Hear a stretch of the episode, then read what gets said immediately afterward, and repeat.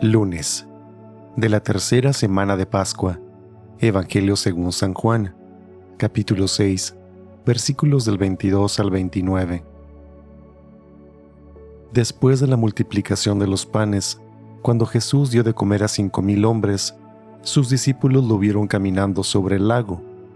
Al día siguiente, la multitud que estaba en la orilla del lago se dio cuenta de que allí no había más que una sola barca y de que Jesús no se había embarcado con sus discípulos, sino que éstos habían partido solos. En eso llegaron otras barcas desde Tiberiades al lugar donde la multitud había comido el pan. Cuando la gente vio que ni Jesús ni sus discípulos estaban allí, se embarcaron y fueron a Cafarnaum para buscar a Jesús.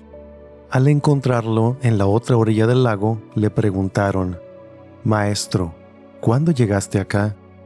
Jesús les contestó, Yo les aseguro que ustedes no me andan buscando por haber visto signos, sino por haber comido de aquellos panes hasta saciarse. No trabajen por ese alimento que se acaba, sino por el alimento que dura para la vida eterna y que les dará el Hijo del Hombre, porque a éste el Padre Dios lo ha marcado con su sello. Ellos le dijeron, ¿qué necesitamos para llevar a cabo las obras de Dios? Respondió Jesús, la obra de Dios consiste en que crean en aquel a quien Él ha enviado. Palabra del Señor.